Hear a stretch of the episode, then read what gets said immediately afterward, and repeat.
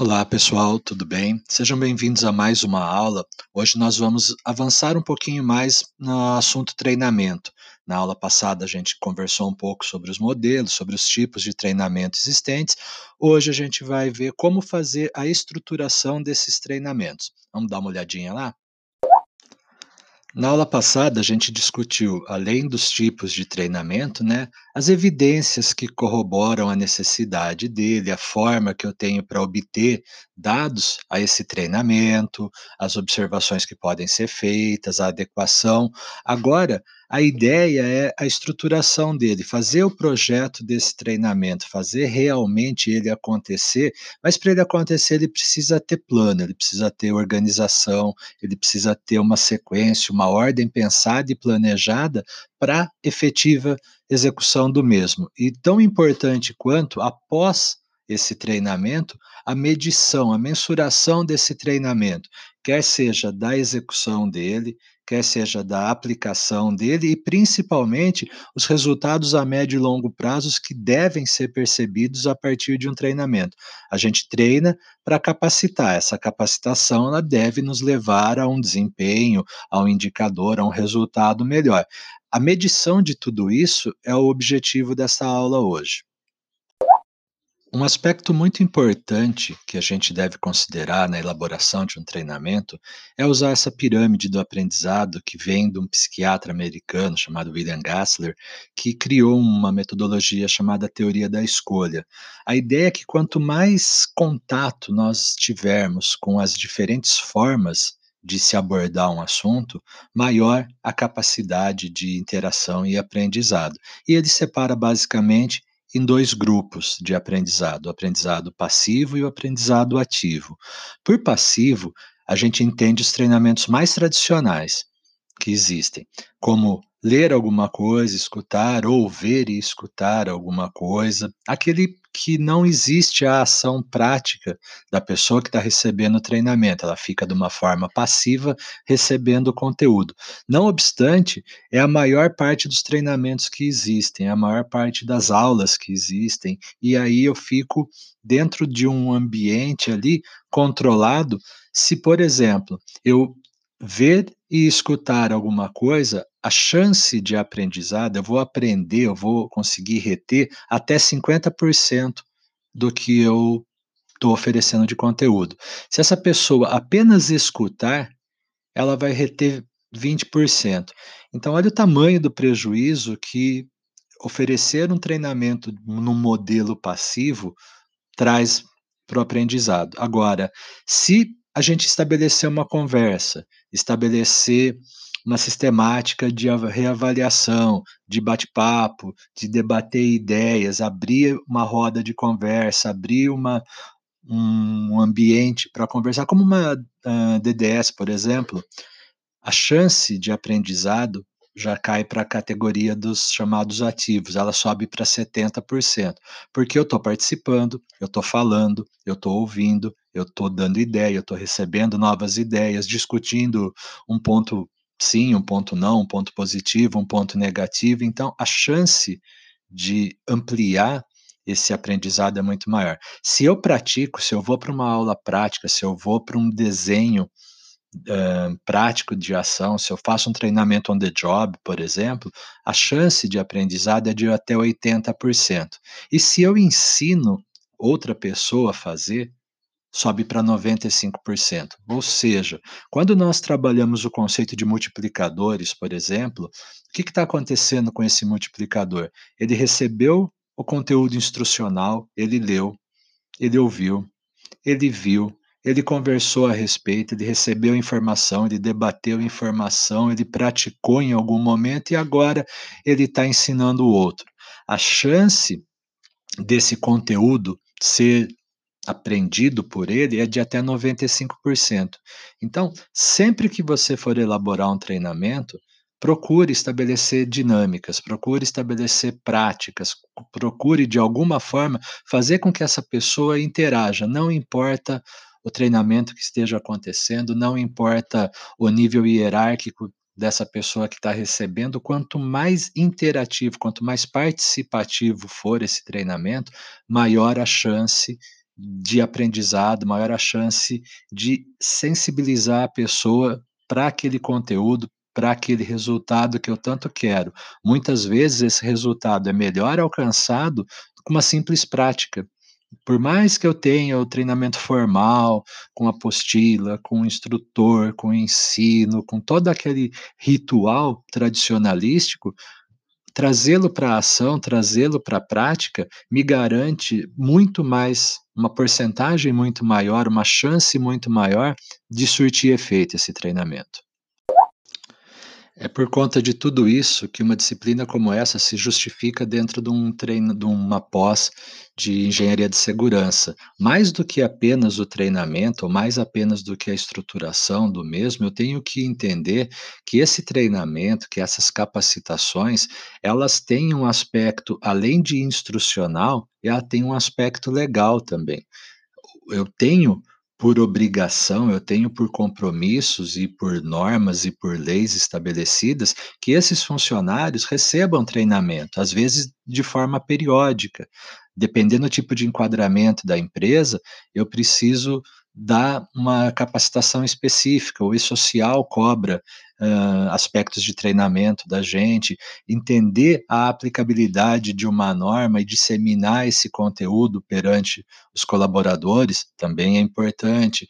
Uh, estabelecer e entender como que ele vai executar uma, uma função, um colaborador vai executar uma função, e a partir daí determinar o comportamento correto, determinar o treinamento adequado, fazer a monitoração disso, ver resultado, ver diminuição de índices negativos, estabelecer métricas de avaliação, de periodicidade, de carga horária, adequar tudo isso às realidades organizacionais, entender o tipo de colaborador que eu tenho, entender a sua formação, as suas dificuldades, as suas facilidades.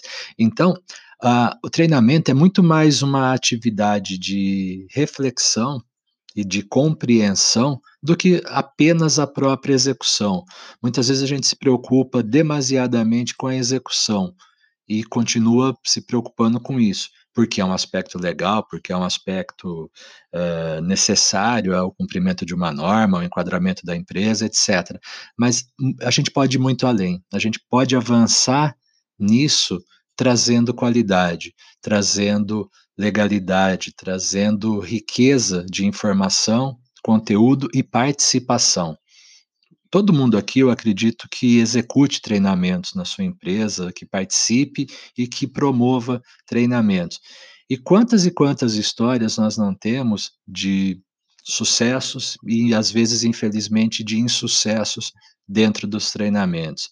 Essa percepção sua sobre a atividade, essa percepção sobre a compreensão, sobre comportamento, sobre avaliação de treinamento, ela é fundamental. Por isso que envolve aspectos psicológicos, aspectos sociais, aspectos instrucionais, tudo misturado dentro de um único negócio chamado treinamento, e essa é, essa é a grande riqueza de tudo isso. Essa é a nossa, o nosso desafio, a nossa capacitação aqui. Entender o treinamento além da execução, mas entendê-lo como um instrumento estratégico dentro da empresa. Treinamento é estratégia. Quando a gente consegue uh, sistematizar esse treinamento de uma forma recorrente e efetiva, o plano estratégico da empresa é altamente impactado. Então, não é um custo, é um investimento. Não é uma obrigação, é uma possibilidade de melhoria. Todas essas percepções sobre eles, à medida que se pratica, à medida que se executa, vai ganhando corpo, vai ganhando forma. E eu tenho certeza que cada um dos treinamentos feitos a partir de agora, eles vão ter um olhar muito mais amplo, muito mais gerencial, muito mais especializado por vocês. E chegou a hora da gente pensar no treinamento propriamente dito. Para isso, a gente vai olhar para duas variáveis no começo: ambiente e equipe. Por ambiente, eu preciso garantir que o espaço físico acomoda as pessoas de maneira adequada, que ele está preparado para receber um treinamento. Dentro desse espaço físico, eu tenho que me garantir e perceber, primeiro, a sonorização da sala ou do ambiente. Está ok? Está funcionando? está bem regulado, testou microfone, não tem microfonia, caixas de som não estão com ruído, está tudo funcionando de acordo, a iluminação é adequada, o tipo de luz que eu tenho no ambiente, ele interfere na qualidade do meu treinamento. Baixa iluminação reduz a capacidade de treinamento. Iluminação em excesso também não é bom. É luz solar, é luz artificial, esse tipo de preocupação interfere no, no treinamento. A ventilação ou a refrigeração do ambiente está muito frio, está muito quente, tem vento, não tem, a ventilação natural, o dia é propício para um treinamento, a sala uh, tem uma temperatura agradável ou não, os equipamentos que vão ser usados, sejam equipamentos de áudio, de mídia, ou equipamentos instrucionais, ou um equipamento de trabalho, uma ferramenta, eles estão funcionando. Tudo isso eu sempre peço que seja checado com antecedência, seja antecedência de um dia, seja antecedência de algumas horas ou de uma hora, pelo menos, antes desse treinamento acontecer, porque parece uma coisa, mas é sempre aqui que a que enrosca. É sempre aqui que um equipamento dá problema, que um computador não funciona, que o microfone falha, dá microfonia, que o projetor não projeta, e tudo aquilo que a gente se garante, parece que tem uma coisa e chega na, na, última hora ali e algum deles não funciona. Aí no meio do treinamento você sai, você não tem um equipamento de backup, você não tem um equipamento reserva. É incrível a quantidade de problemas que acontecem aqui. Às vezes até checando, mas tem um componente ali do, do inusitado que sempre aparece para querer participar dos nossos treinamentos também. Então, quanto mais uh, preocupados nós formos e quanto mais atentos a isso nós formos, melhor. Questão dos materiais que vão ser usados, sejam insumos, sejam apostilas, canetas, lápis, o que tiver que usar, já deixar separado, já deixar organizado, já deixar em quantidade suficiente, com uma margem de reserva, de preferência, porque também é importante que esse material esteja pronto e disponível no instante do treinamento. Então, são questões ambientais que eu trato do treinamento muito antes deles acontecerem e durante o acontecimento dele também, exatamente por causa da sua importância. Olhando a segunda das nossas variáveis, que é a equipe, é talvez a variável mais sensível de todo esse processo, porque implica em adequar o funcionamento dessa equipe para um treinamento. Em última instância, você está tirando um colaborador da sua execução, da sua atividade, ou você está fazendo essa atividade de uma forma instrucional e controlada, e você precisa garantir que tudo ali funcione. Você vai trabalhar com turnos, com escala de turnos, são eh, treinamentos que todos os times, todos os turnos vão receber, se, se houver turno, em que horário vai acontecer? durante o horário de trabalho, pós horário de trabalho, antes do horário de trabalho, acontecendo antes ou depois do trabalho. Como esses funcionários vão chegar e vão sair da empresa? Eles têm veículo próprio, eles usam transporte fretado, tudo isso eu tenho que pensar, porque se eu tiver uma equipe deslocada fora do seu horário de trabalho, eu preciso garantir que o ir e vir dele estejam garantidos pela empresa, uma vez que eu estou fazendo ele permanecer num horário diferente daquele que o contrato rege a permanência dele na empresa. Vai pagar hora extra? Não vai pagar hora extra? Vai interromper uma linha de produção? Vai interromper uma atividade para ele durante o seu horário de trabalho executar? Quem vai se responsabilizar na ausência dele enquanto, é, enquanto ele está no treinamento pela atividade que talvez não pare. Vai ter alimentação, vai ter coffee break, vai ter algum tipo de encerramento, algum tipo de, de confraternização, o que vai ter, o que não vai. Todos os funcionários uh, podem comer mesmo, o mesmo tipo de alimento? Existe algum funcionário com restrição alimentar, um celíaco, alguma coisa dessa natureza? é um treinamento externo, vai acontecer off the job, fora do ambiente de trabalho, como ele vai se deslocar para lá? Carro da empresa, carro próprio, auxílio combustível, auxílio pedágio, sem parar? Qual o tipo de, de deslocamento que vai acontecer vai ficar hospedado em algum local, no próprio local do evento, ou um hotel próximo, uma pessoa por quarto, duas pessoas por quarto, é uma equipe mista, é uma equipe de um gênero só, como você vai organizar essa hospedagem? Qual a confirmação de presença? Qual a garantia, as provas e as evidências que ele efetivamente participou desse treinamento? Vai ter uma recepção cuidando disso? Você vai cuidar disso? Eles próprios vão se autogerenciar? Como que todos esses aspectos que dizem respeito a esse colaborador vão acontecer. Só nesse slide aqui, só nesse pedacinho aqui, já está ficando o áudio é, é até grande nesse ponto, você já vê que existe uma série de preocupações, uma série de planos que podem ser feitos. Muitos deles nós fazemos, às vezes, até de uma forma automática, muitas vezes nós fazemos algum deles de tal forma que a gente sequer perceba que esteja fazendo. E alguns desses itens talvez sejam novidades para a gente, mas a quantidade de variáveis, a quantidade de elementos que precisam ser mensurados, que precisam ser observados antes da execução de um treinamento é enorme. Então, preparar um treinamento não é uma tarefa tão simples. É por isso que eu sempre digo que treinamento é estratégia, porque eu tenho uma série de elementos, uma série de trade-offs acontecendo exatamente administrados e gerenciados que o sucesso de um treinamento, a execução dele, que é um outro ponto, passa necessariamente por uma série de, de, de, indicadores de desempenho que me garantem o sucesso ou não, que me garantem a efetividade dele ou não.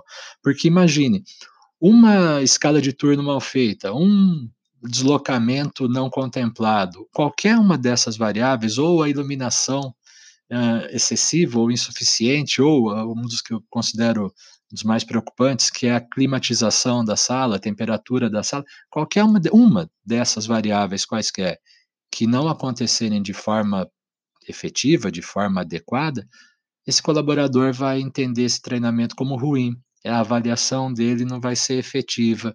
O resultado desse treinamento pode estar comprometido por algo simples que não tem nem a ver com o conteúdo, que nós nem discutimos o conteúdo ainda. Então, a quantidade de estudos e preocupações que você tem a partir desse momento e de itens a serem avaliados é grande. Eu espero que todos sejam muito exitosos. Um aspecto interessante para ser observado é como que eu vou organizar essa sala, caso seja um treinamento presencial. Como eu vou dispor as cadeiras, as mesas. Eu tenho vários modelos e cada um desses modelos diferem em termos de resultado e expectativa. Os mais tradicionais, e o mais tradicional deles é o escolar, que nós já estamos acostumados, que tem uma série de cadeiras alinhadas e uma pessoa, um instrutor ali na frente, que é muito semelhante ao modelo de auditório e ao modelo universitário. A diferença é a quantidade de pessoas. O escolar, ele chamado assim porque ele comporta um número até 30, 40 pessoas. O universitário até 100, o auditório acima de 100 pessoas. Mas a disposição e a forma de apresentação dos três são idênticas. Quando eu quero uma ideia de fórum, quando eu quero uma ideia um pouco mais sabatinada, onde o instrutor vai ter uma interação maior com a sua plateia. Eu posso usar o modelo de espinha de peixe, que as, a disposição converge para o centro, o centro de atenção é convergido de forma idêntica para todos e espera-se uma interação, um jogo de perguntas e respostas, uma troca de ideias. A espinha de peixe favorece isso. Quando eu quero que todos ouçam a todos, quando eu estou num modelo de brainstorm, quando eu estou num modelo que vai ter uma forte troca de opiniões e discussões e aprovações, emoções, eu uso o formato em U que todo mundo enxerga todo mundo. No modelo escolar, no modelo de espinha, de auditório, qualquer um desses, sempre vai ter alguém de costas para alguém. No formato em U, eu vou ter a possibilidade de contemplação e de mediação de todos os participantes. Então, se é um treinamento em que você busca a discussão, que você busca a troca de ideias, a argumentação e o posicionamento quase que obrigatório de todos os participantes, o modelo em U é muito é muito aconselhável, é muito valoroso, ele dá resultados muito interessantes. Se é um grupo pequeno e uma conversa mais formal, o modelo de reunião. Quando falam para a gente, você vai participar de uma reunião, é provavelmente alguma coisa parecida com esse modelo. Ela tem uma formalidade maior, ela tem uma intimidade maior e exatamente por isso tem uma proximidade maior das pessoas, mesmo que eu tenha mais espaço na sala. A gente traz para um universo menor exatamente para ganhar tempo e ganhar discussão sobre isso. E aí eu tenho dois modelos distintos, o de blocos e o de ilhas. Quando eu tenho um, uma dinâmica de competição, eu coloco em ilhas. Essas ilhas é como se fossem microunidades, cada um desses pedaços, elas são microunidades dentro daquele universo. Cada equipe, cada grupo, na busca por uma solução, vai trabalhar concentrado no seu pequeno universo ali, na sua ilha de execução. Para aspectos de competição, quando você tem um processo de gamificação, quando você tem cada equipe vai produzir um resultado, e esse resultado vai ser avaliado, vai ser julgado, ou alguém precisa terminar primeiro, vamos ver quem termina primeiro, ou por último, qualquer coisa desse tipo, o modelo de ilhas é muito aconselhável. O de blocos, que são também ilhas, só que são blocos mais participativos, mais uh, observadores. Então, se eu estou trabalhando questões de inovação, se eu estou trabalhando questões de colaboração, de desenvolvimento grupal, onde um observa também a forma que o outro está fazendo e a partir disso começa a introjectar essas coisas para o seu universo, o modelo de blocos é melhor.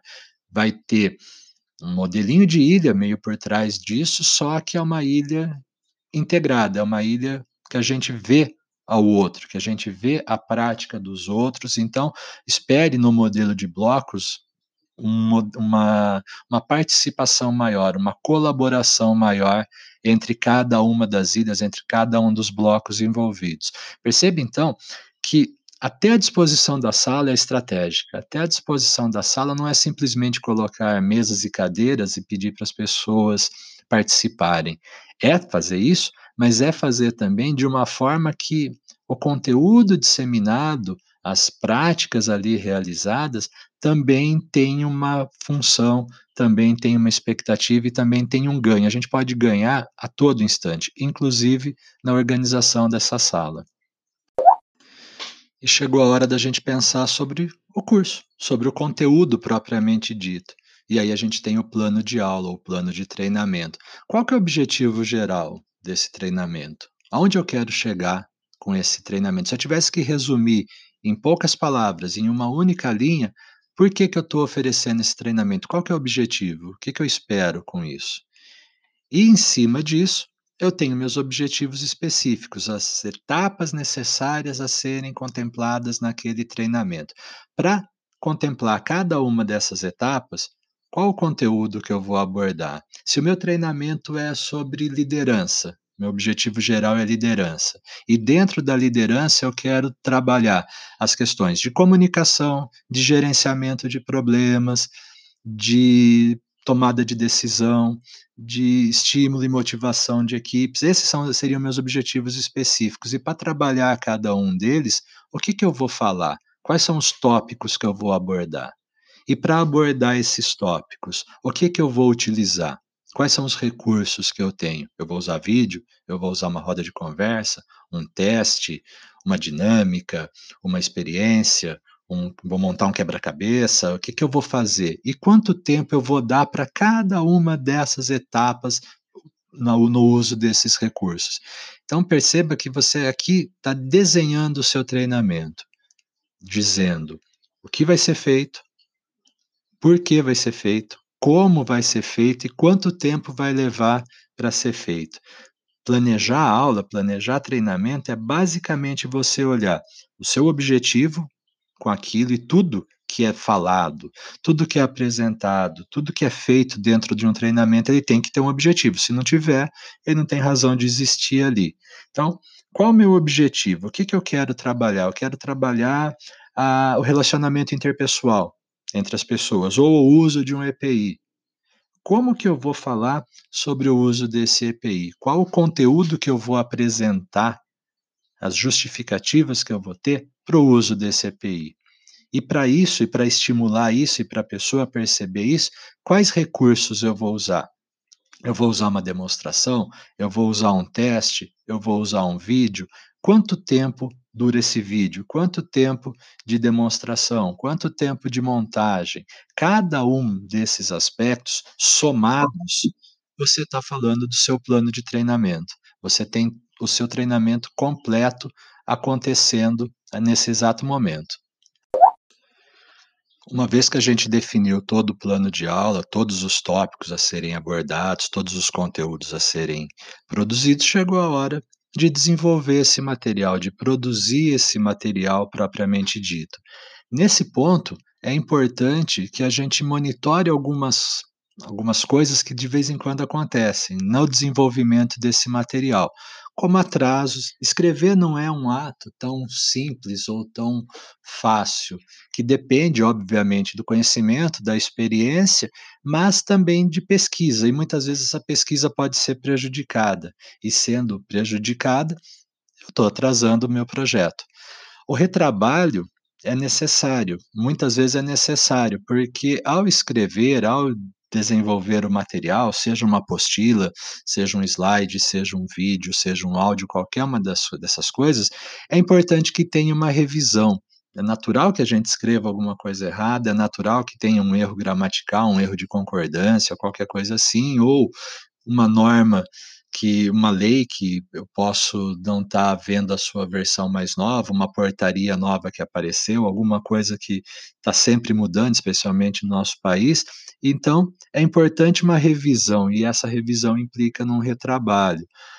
Por conta de tudo isso, por conta de uma atualização, por conta de uma readequação, o custo do seu treinamento também pode ser impactado. Se eu tiver material, se eu tiver alocação de espaço, se eu tiver uma sistemática regular, esses custos vão ser também ampliados, vão ser revistos a todo instante. E o timing, que eu acho que é o mais difícil de todos, né? Perder o timing ou relevância. Às vezes a gente perde mais tempo com, com a elaboração e com o planejamento do treinamento do que com o próprio treinamento. Às vezes, a hora que a gente está terminando de desenhar tudo isso, o problema em questão já foi resolvido ou já foi pelo menos uh, é, conformado de, dentro da empresa. Então a gente tem que pensar sempre na, no timing, na, na urgência. Quando a gente tem o tempo total para planejar e para imaginar e para desenhar e para escrever e para rever sem uma pressão, quando ele é um, um treinamento planejado é muito mais gostoso, é muito mais fácil.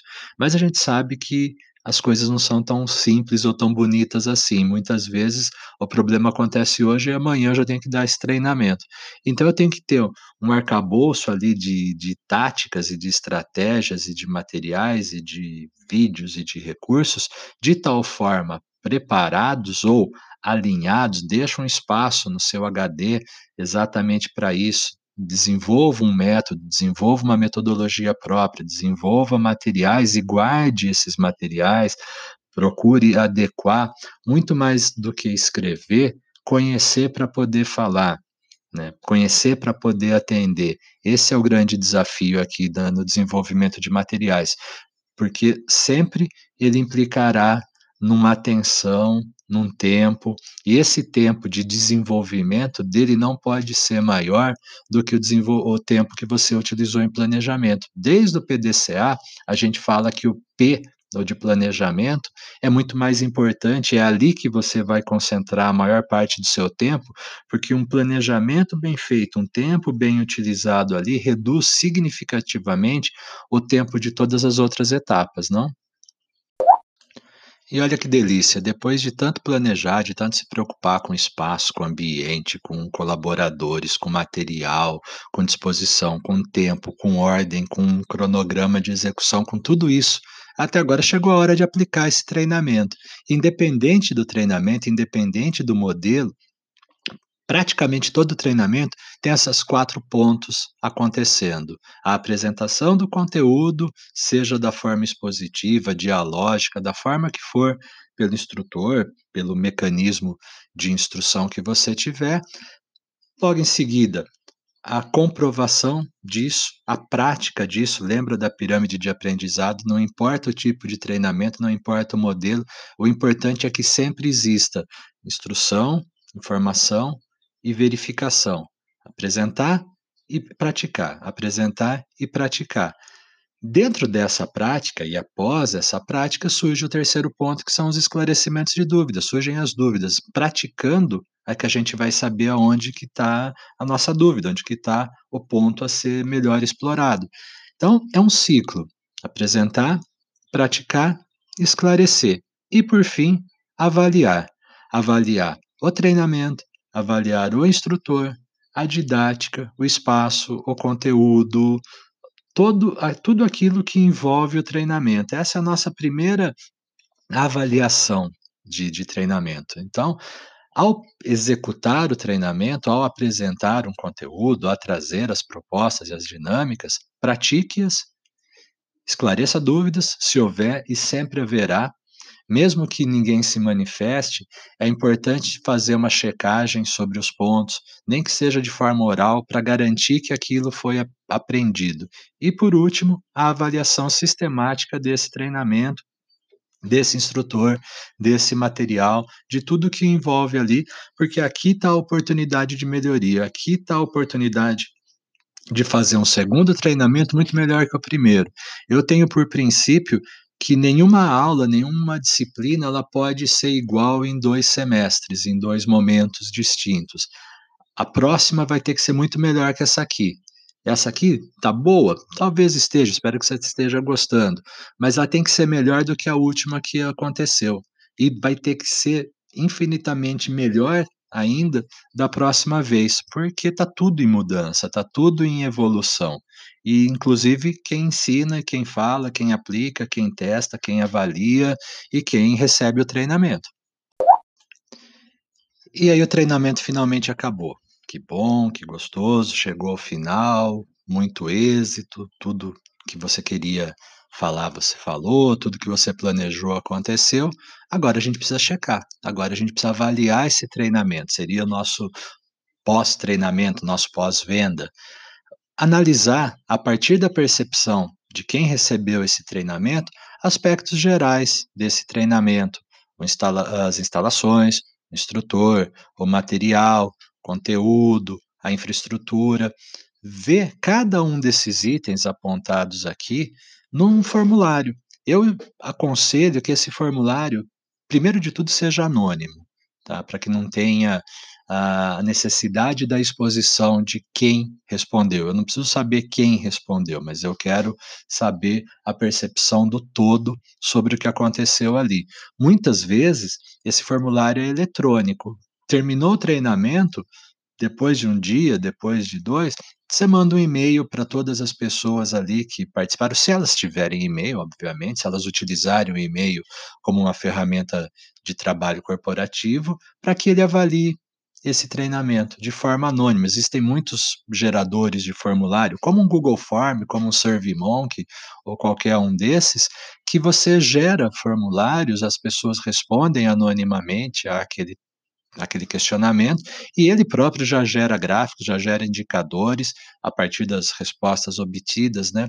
Então, é muito valioso isso, porque eu posso medir, por exemplo, se o objetivo foi alcançado, se a pessoa que instruiu, se o instrutor tinha conhecimento suficiente sobre o assunto, se tinha um bom relacionamento, se esclarecia todas as dúvidas, se a didática de apresentar o conteúdo era bom ou não, se o material era legal, se ele tinha uh, bons conteúdos, boas reflexões, apresentava o problema de forma clara, os exercícios ali existentes eram legais ou não, se a estrutura, a infraestrutura do local era bom, se o horário estava adequado, se o tamanho do curso estava uh, suficiente ou não, ou era demais, se era confortável o lugar, bem iluminado, se o ar estava funcionando, se o coffee break, o encerramento foi adequado ou não, se teve almoço, se não teve. Quer dizer, eu estou avaliando tudo. E receber essas informações é a tua chance de melhoria. É aqui que fica interessante, é aqui que eu vejo aonde dá para melhorar. A cada feedback, a cada percepção, a cada indicador, é a minha chance de melhoria contínua. E chegou a hora dos indicadores de desempenho. Eu costumo dizer que os indicadores de desempenho eles acontecem um bom tempo depois desse treinamento. Três meses, dois meses, um mês, duas semanas, depende a necessidade de cada um. Eu tenho indicadores específicos e tenho indicadores corporativos. Os específicos têm a ver com aqueles objetivos lá do plano de aula. Se meu objetivo era reduzir o número de acidentes, eu preciso ver se esse número de acidentes diminuiu no primeiro mês, no segundo mês, no terceiro mês, no sexto mês, no décimo segundo mês, e se eu perceber ao longo desse período que ele veio diminuindo, diminuiu no primeiro mês, diminuiu no segundo mês, diminuiu no terceiro mês, no quarto mês ele apresentou uma tendência de alta, no quinto mês ele se consolidou na alta, é sinal que esse treinamento precisa ser feito a cada três meses, porque o conteúdo ali apresentado depois de três meses, precisa ser refeito, revisto e reavaliado. Tenho taxas de turnover que são usadas, taxas de absenteísmo, número de acidentes, o nível de avaliação de, de, de aprendizado, o quanto de abandono ou de adesão sobre um treinamento, sobre uma capacitação acontece. Então, indicadores específicos do seu treinamento. E os corporativos, que interessam à organização, que está dentro de um conjunto estratégico deles, ou mais tradicional deles, horas por treinamento ou horas de treinamento. Quantas horas de treinamento a empresa investiu nesse mês? A multiplicação disso é feita pelo número de horas de treinamento vezes a quantidade de colaboradores. Então, se você fez um treinamento de três horas e usou 20 colaboradores, a empresa investiu 60 horas de treinamento. E a soma de tudo isso dá um perfil de quanto fez-se no mês. Quantidade de pessoas impactadas, treinadas, a quantidade de cursos que cada colaborador recebeu, de capacitação que cada um recebeu, o investimento total em treinamento e desenvolvimento, as métricas de desempenho organizacional mais amplas, como produtividade, como lucratividade e coisas do tipo, são indicadores de desempenho que o treinamento ajudam, auxiliam a realizar em nível corporativo, em nível organizacional. Então, aqui é estabelecer métricas, métricas de desempenho futuro. Não se o treinamento foi bom ou ruim, isso aí é o indicador do treinamento, a avaliação do treinamento.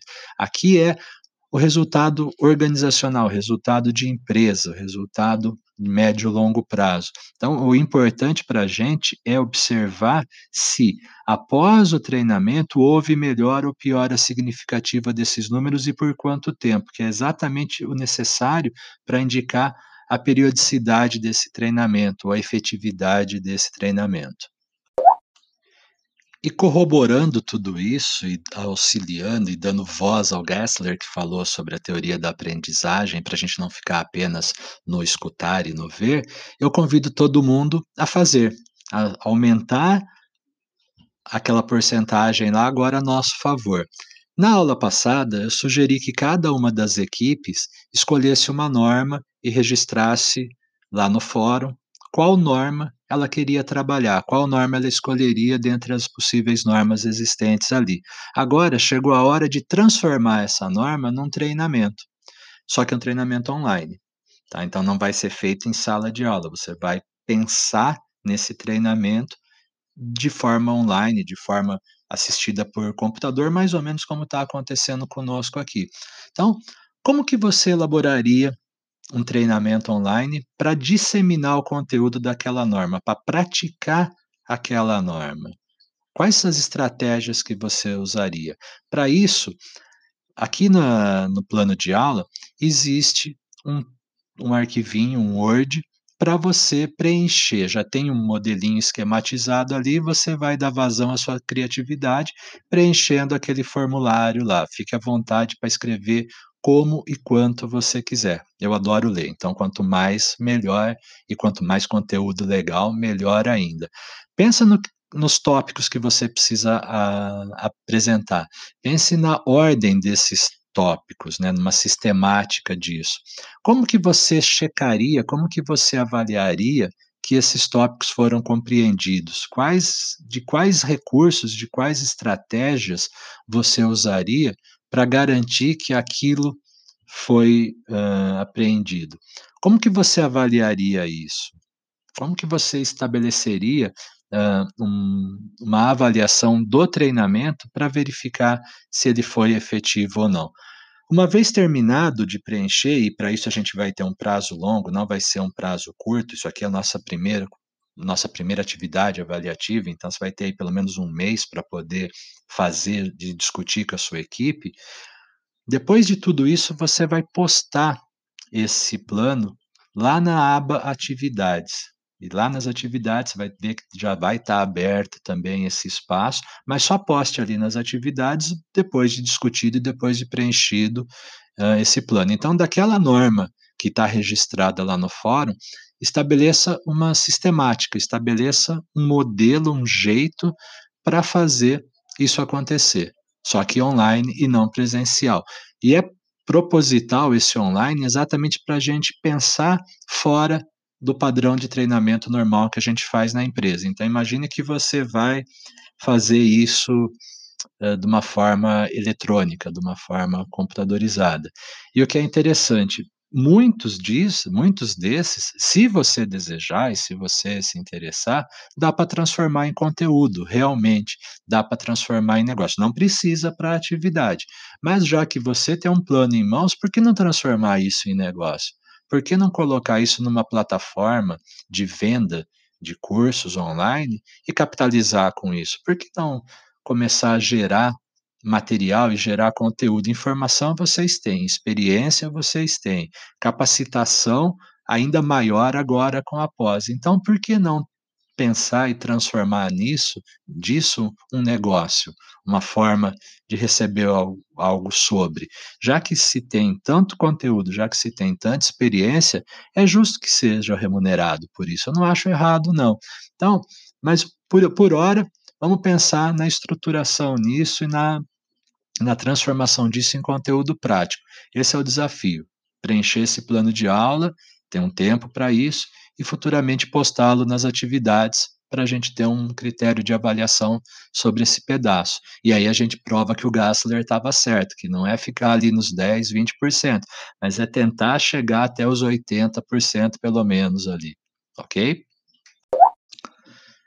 E além do material lá do, do plano de aula que vocês vão preencher, aqui tem algumas indicações do que foi falado nessa aula, das biografias do Glassler, do Moran, do Piaget, que a gente acaba falando um pouco da, das teorias deles aplicadas ao treinamento. E além disso, convido vocês a entrarem nesses dois links, o do, do e-social, porque ali tem muita coisa interessante, muita coisa necessária para a nossa área e de conformidade e de adequação, e o ENIT, que eu acho que também todo mundo conhece, que é a Escola Nacional da Inspeção do Trabalho, que é do governo federal também, que também tem muito material e muita adequação, muita discussão, normas, informações, artigos, materiais, pesquisas, é bem rico o conteúdo também, especificamente para falar de segurança e saúde no trabalho, ele também é bem adequado, é bem valioso. E mais uma vez, muito obrigado por acompanhar a aula até esse momento, convidando vocês a fazer o exercício aí proposto e colocando minha disposição para qualquer eventualidade, qualquer dúvida aí pelos canais já conhecidos. E até a próxima aula, se Deus quiser. Fiquem bem. Um abraço, bom fim de semana, boa semana de estudos.